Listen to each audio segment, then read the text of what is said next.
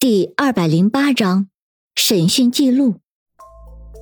林阳上前将书包取了下来，书包里面竟然还有书本。林阳随便打开一本语文书，只见书的扉页上端正的写着“勤奋”两个字。林阳心中一颤，看着众人说道：“这是勤奋的书包。”云峰将书包打开，将书本都倒了出来。果然，上面的书的扉页上都写着勤奋的名字，这说明这确实是勤奋的书包。书包里面除了书本，还有一些练习册、一些草纸，还有一些可能是勤奋画的画。安然激动道：“这次人赃俱获，看那个顾学南还能继续装下去吗？”就在众人准备离去的时候，林阳却突然嗅了嗅鼻子，然后走进了顾学南的卫生间。随后，他拿着一瓶香水走了出来，一脸的鄙夷道：“你这顾学南真是个变态，居然用女士香水。”香水。云峰顿时瞪大了眼睛，神情激动不已。他马上拨打电话，很快许真真便出现在了顾学南的家里。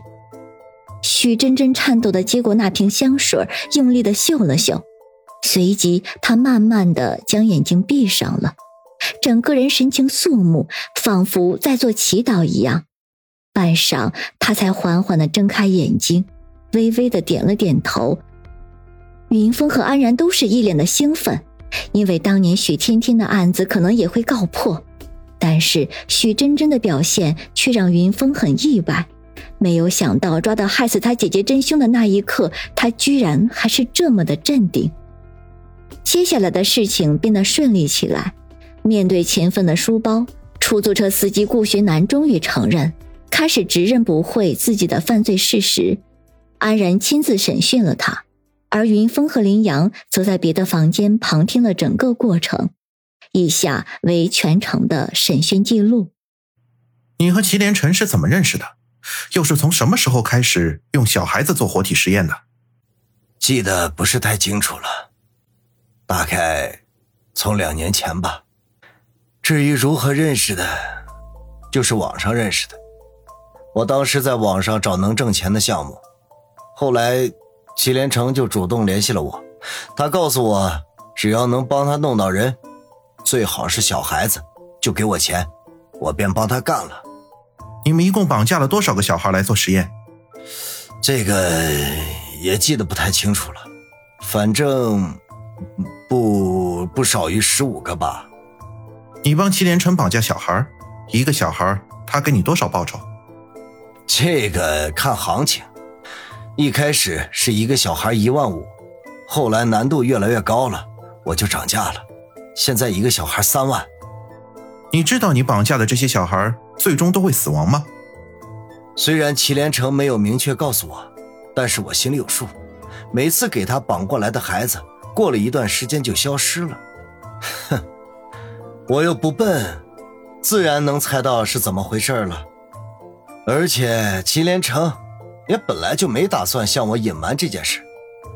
后来呢，这些小孩死了之后，尸体都是我处理的，当然这需要另外付费。那些小孩子的尸体你们都怎么处理的？离祁连城民房不远的地方有个小土坡。所有的小孩子都直接埋到了那里面去了，而且小孩子随身携带的东西一起都埋了。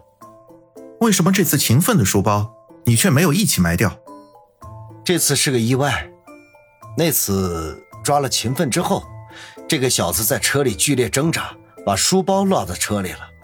后来把人送给祁连城之后才发现的，我就顺手放回到自己家了。这个后来事情一多就忘了。你也知道，我是个容易健忘的人。那你和祁连城合作的好好的，你为什么突然要杀了祁连城？这个怂人！我最近帮他搞来了邓家的那个小孩，谁知道事情闹大了，全城都在搜捕这个小孩。这祁连城居然怕了，他竟然敢拒绝付给我报酬，而且我还发现他想偷偷摸摸的去告密。哼，很明显，他也看中了邓鹏程悬赏的一千万。你想想，老子辛辛苦苦的给他绑来了小孩，他竟然不接受就算了，还想告发我，那我只能杀了他灭口。从你一开始的作案手法来看，每次你的目标都是经过慎重调查和筛选的。被绑架的孩子不是单亲家庭，就是留守儿童，反正是容易被冷落和忽视的小孩。可是你最近为什么却绑架了邓成鹏的儿子邓思远？你以为我想啊？我也不想惹上这个烫手的山芋，但是这个小孩子人小鬼大，竟然让他查到了我就是绑架秦奋的那个人，我只好将他一起绑了。根据受害者家属的口供，每个小孩子失踪的时候都会有异常现象，比如自言自语，比如说自己上天堂了。而且最后都是在一个小屋里凭空消失了，你是怎么做到这一点的？警察同志，我已经够坦白了，我已经累了，该承认的我都承认了。关于这些细节的问题，我不想再回答了。那么七年前，你为什么要杀害许天明和邵美嘉夫妇，以及他们的女儿许天天？七年前呀。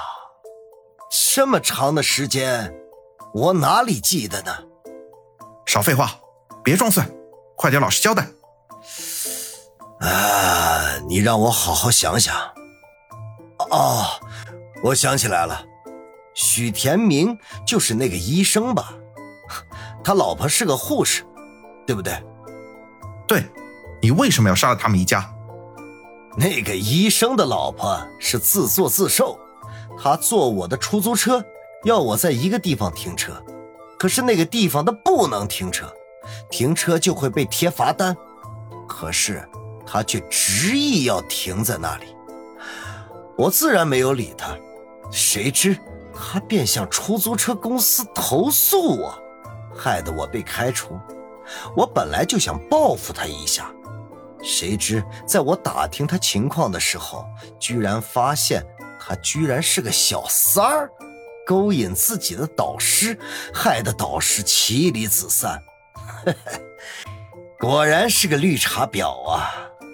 于是，我决定为民除害，便略施巧计杀了他们夫妇。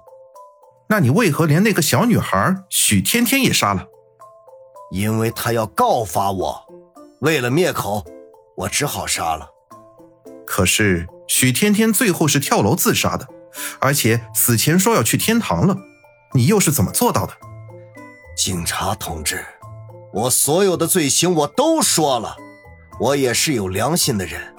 提到这些往事，我其实也很内疚和自责的，所以，我拒绝再讨论这些细节的东西。